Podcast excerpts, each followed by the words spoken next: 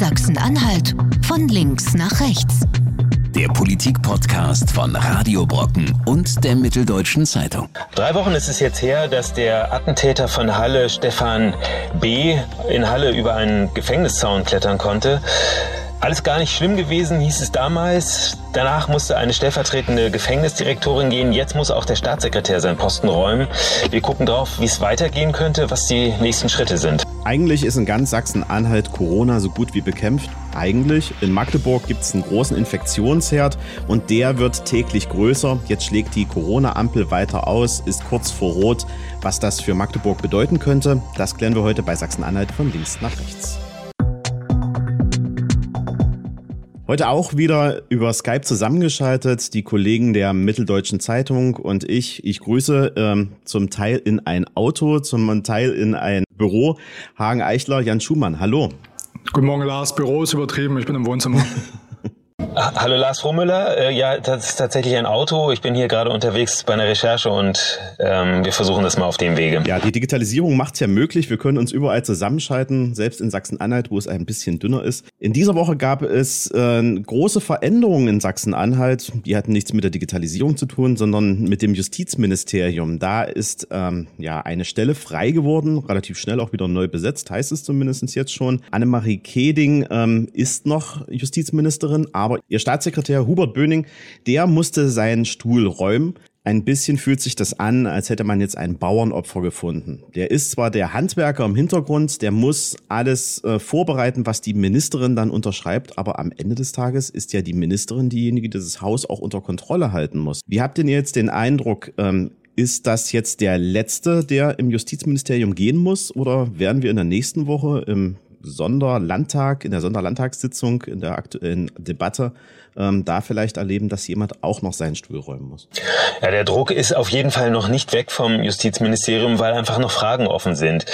Ähm, es ist so, dass der Rechtsausschuss des Landtages ja die Justizministerin und den Staatssekretär Böning befragt haben an zwei Tagen in der vergangenen Woche und äh, auch in dieser Woche sind wieder neue Sachen rausgekommen, sind Sachen bekannt geworden, äh, die eben Fragen aufwerfen.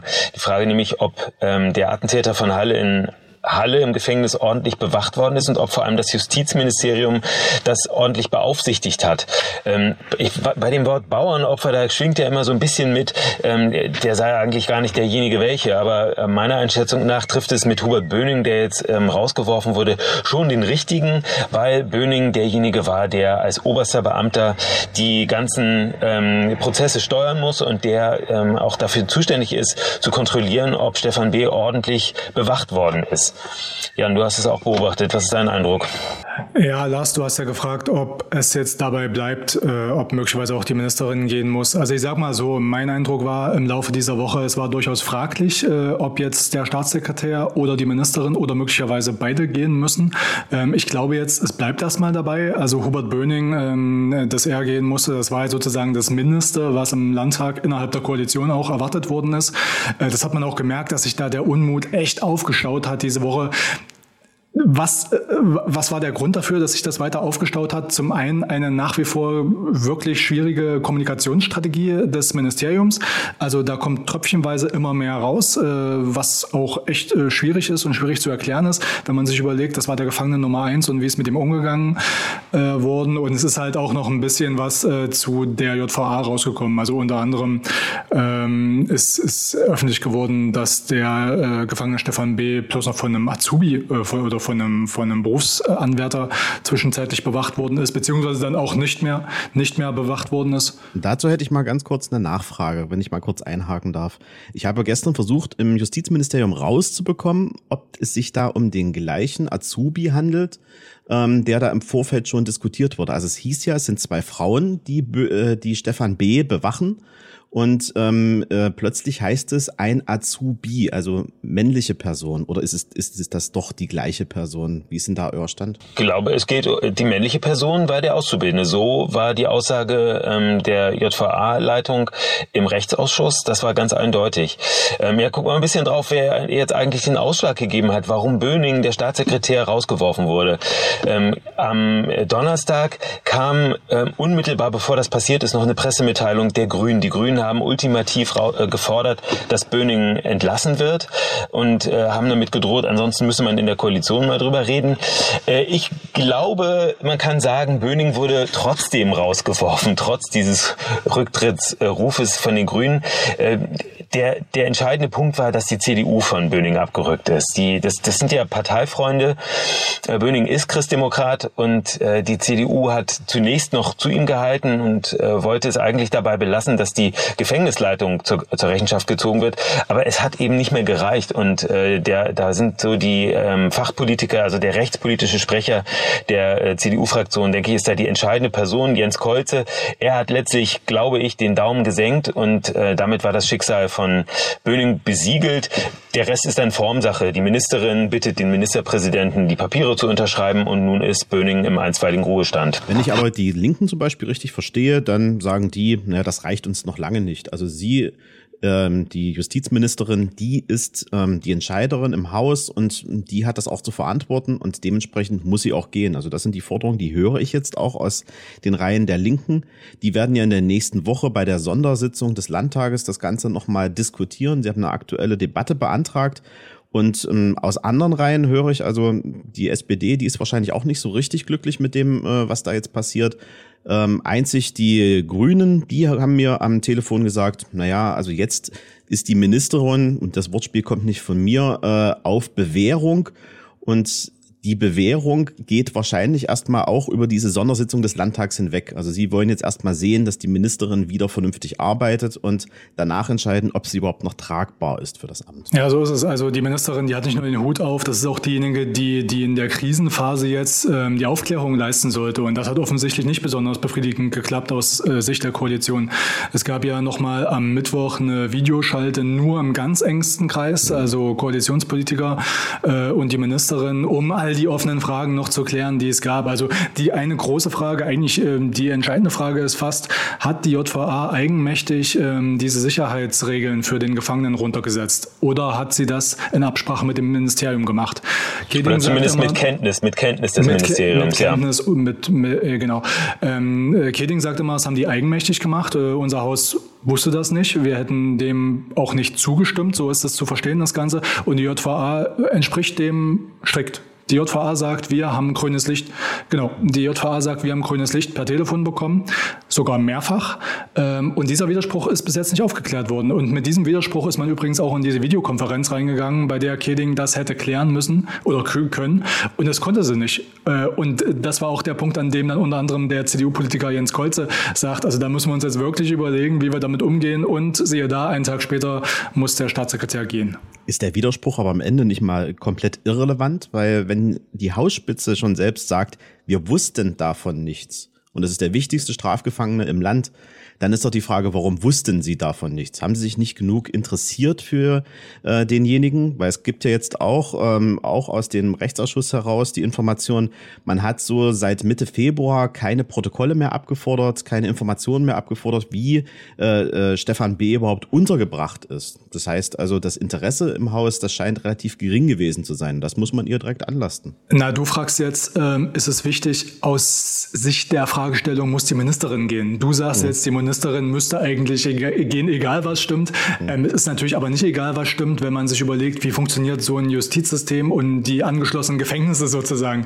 Da ist es natürlich nicht egal. Äh, und da ist die Frage auch ganz, ganz entscheidend. Kann so eine JVA eigenständig für so einen wichtigen Gefangenen die ganzen Sicherheitsstandards runterfahren? Dazu muss man wissen, als der kam im Oktober, am 10. Oktober, hat man alles hochgefahren. Also die JVA musste die Tagesabläufe komplett umstellen, weil es gab die Ansage, sobald äh, B seine Zelle verlässt, sagen wir mal zum Duschen oder wenn er einen Termin beim Arzt hat oder einen Termin beim Psychologen, darf sich kein anderer Gefangener in diesem riesen Gefängnis äh, außerhalb der Zelle bewegen.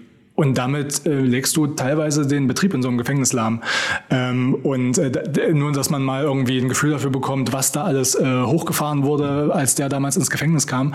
Äh, und das hat man halt nach und nach wieder runtergefahren. Ähm, kann man sich auch vorstellen, dass das eben ein Riesenaufwand ist in dieser Gefängnisverwaltung.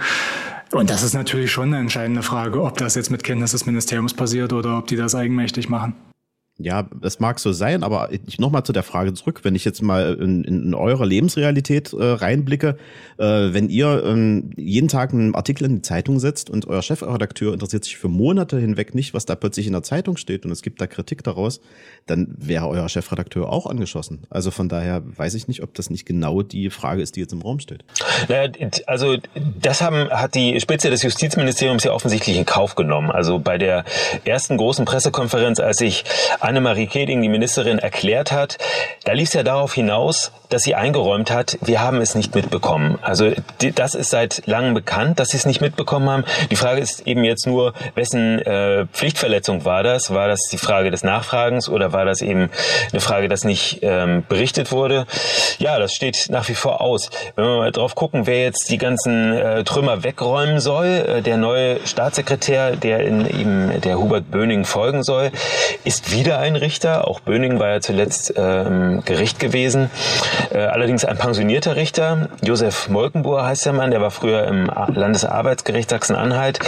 Ähm, der gilt als, der hat einen, also hat einen guten Ruf, kann man sagen. Ähm, er gilt jetzt nicht als der, der große Macher, höre ich so aus der Richterschaft, aber ähm, möglicherweise ist er zumindest der Richtige, um jetzt ein Jahr lang ähm, aufzuklären oder ein Jahr lang, also zunächst erstmal aufzuklären, was alles schiefgegangen ist, sicherzustellen, dass die, dass der Prozess eben stattfinden kann, dass nichts Neues mehr passiert mit dem Attentäter und dann auch das Amt so weit äh, zu beruhigen, ähm, dass die Ministerin Ministerin eben im Amt bleiben kann. Ich habe es in der letzten Woche schon mal so ein bisschen angedeutet. Ähm, da war er ja nicht so ganz ähm, auf, auf meiner Linie. Ich glaube ja halt, dass das Problem liegt auch ein bisschen in den Reihen der CDU, dass die gerade ein Personalproblem haben. Denn äh, fällt euch jetzt ad hoc jemand ein, der die Ministerin ersetzen könnte, der ab einer Woche X, nächste Woche vielleicht sogar schon, ähm, der neue Justizminister im Land sein könnte? Naja, es, es bietet sich immer an, wenn man einen Juristen hat. Ähm, es ist ja ähm, bislang immer üblich gewesen, dass Juristen dieses Amt führen.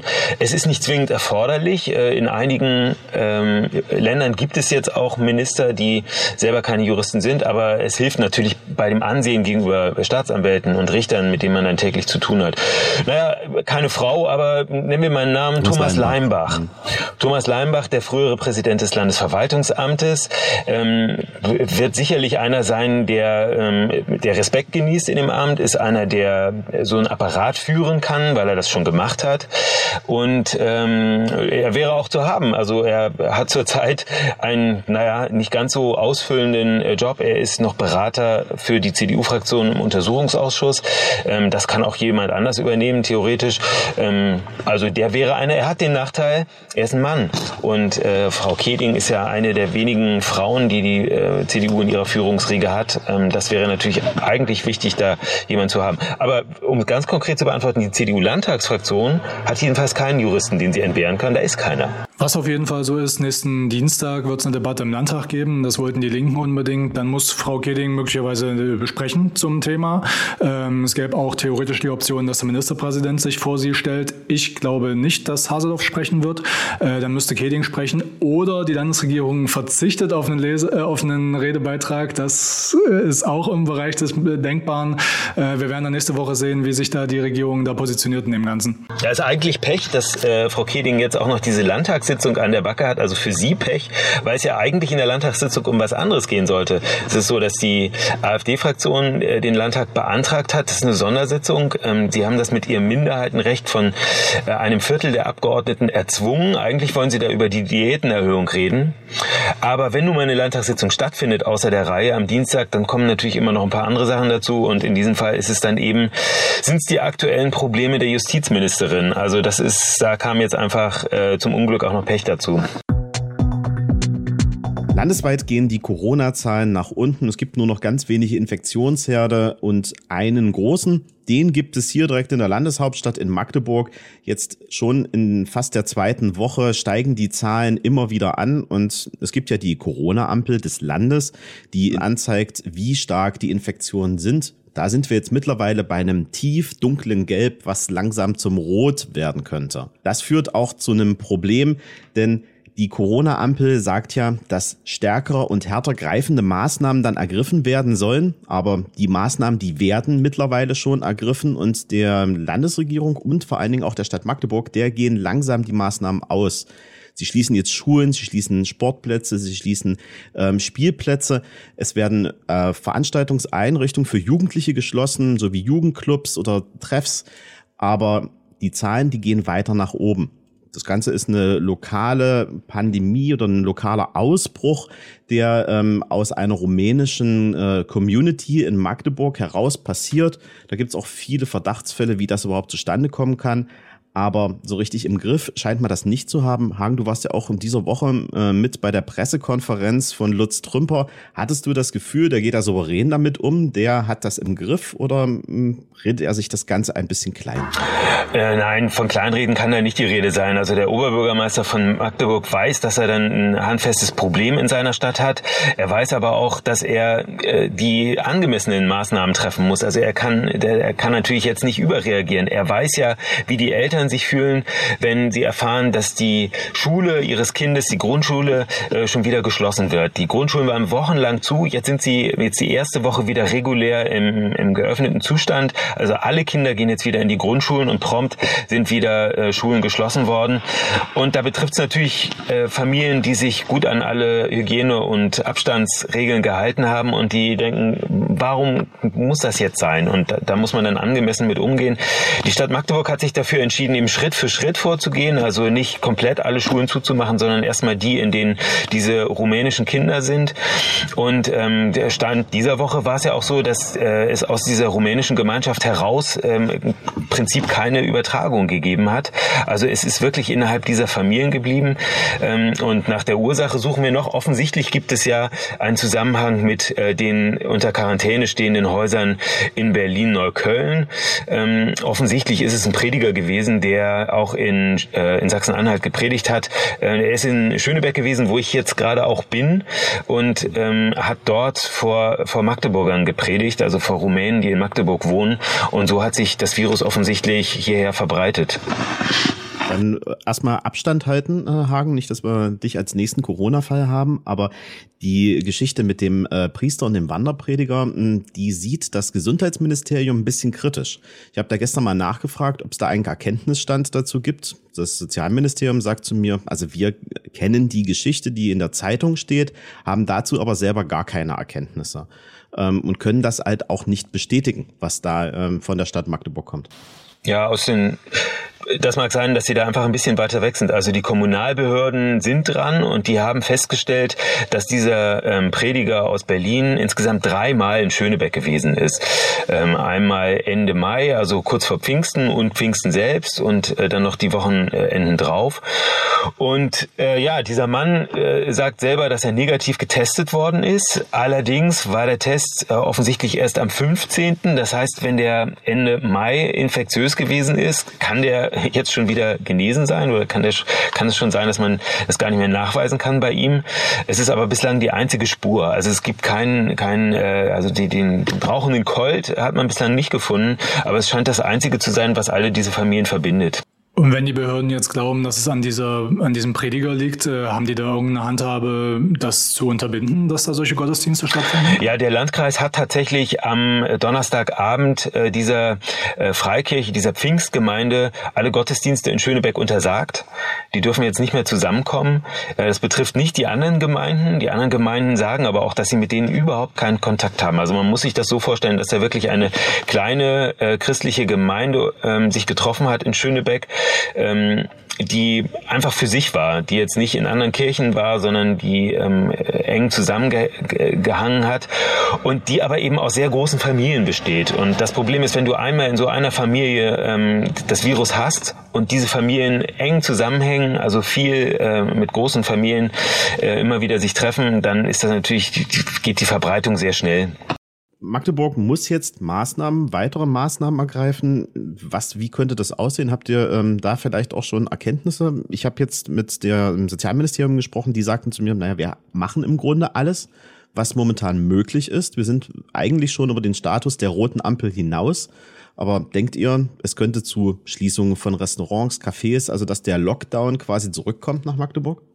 Ja, man müsste das ja irgendwo ran festmachen. Man müsste ja feststellen, dass diese ähm, Leute, um die es da geht, in irgendwelchen Restaurants gewesen sind und dann da ähm, die, die äh, das Virus weiter verbreitet haben. Aber das ist offensichtlich nicht so. Also der Oberbürgermeister von Magdeburg hat gesagt, die Leute, um die es da geht, die sind in ihren Wohnungen. Die sind zurzeit nicht auf der Straße anzutreffen und das wird auch kontrolliert. Er sagte, das Ordnungsamt ist da unterwegs und kann aber keine Verstöße feststellen. Ähm, es ist offensichtlich so, dass es durch die Sprachbarriere, weil die aus Rumänien kommen, ähm, nicht, nicht so leicht ist, mit denen in Kontakt zu kommen. Offensichtlich gibt es auch einfach ein, große, ein großes Misstrauen gegenüber den deutschen Behörden. Es handelt sich offensichtlich um Roma. Wir wissen, wie die in Südosteuropa leben. Äh, die haben eine, eine jahrhundertelange Tradition, dass sie den Behörden der Obrigkeit nicht trauen können. Und das haben sie offensichtlich mit hierher genommen. Also die, das sind jetzt nicht Leute, die offen sagen, ja, es sieht so und so bei uns aus, sondern die versuchen möglichst wenig über ihr ihr Familienleben und über ihr Gemeindeleben zu sagen. Und das ist so der Kern des Problems. Aber wenn es gelingt, diese Familien wirklich zu Hause zu halten, äh, dann könnte es dabei äh, bleiben eigentlich bei den Maßnahmen, die man jetzt ergriffen hat. Lars, du sprichst immer von der Corona-Ampel, die jetzt auf Rot steht, möglicherweise auf Gelb runtergeht. Äh, sag doch mal verbrauchernah, wo kann ich das denn sehen? Wo sehe ich denn diese Ampel? Die Ampel siehst du im Grunde gar nicht, sondern die Ampel, das ist so ein, so ein, ja, ein virtuelles Instrument, was die Landesregierung sich ausgedacht hat. Ähm, da werden drei Faktoren unterschiedlicher Art äh, bewertet. Zum einen gibt's den ähm, R-Faktor, der eigentlich vom RKI äh, ausgegeben wird und der sagt, wie viele Menschen äh, werden jetzt von einer einzelnen Person angesteckt. Also wenn der R-Wert zum Beispiel wie in Magdeburg aktuell auf 2,9 steht, das ist schon relativ hoch, dann äh, werden im Schnitt drei Leute von einer Person angesteckt. Dann gibt es den zweiten Faktor, den man sich anguckt. Das ist das, was jetzt in äh, Magdeburg ausschlaggebend ist. Wie hoch ist die Inzidenz, also die Ansteckungsrate gerade in der Stadt? Und da darf äh, die Ansteckungsrate nicht über 30 pro 100.000 äh, Einwohnern fallen. Also 30 infizierte Personen pro 100.000. Da sind wir aktuell, stand gestern, bei 28,5. Also relativ dicht an den 30 schon dran. Ähm, wenn man es aber ein bisschen anders rechnet, ist man sogar schon ein bisschen drüber. Aber das RKI hat da eine ganz spezielle Formel, die dann auch ähm, die äh, Varianzen der letzten Tage wieder mit rausnimmt. Und der dritte Faktor ist die Bettenauslastung. Also wie viel Intensivbetten stehen überhaupt zur Verfügung? Und da sind wir in einer ganz komfortablen Lage. Da gibt's in ganz Sachsen-Anhalt keinen Ansatzpunkt, dass die Ampel auch nur über äh, grün, also auf gelb hinausspringt. Also die Bettenauslastung im Land, die scheint ganz gut zu sein.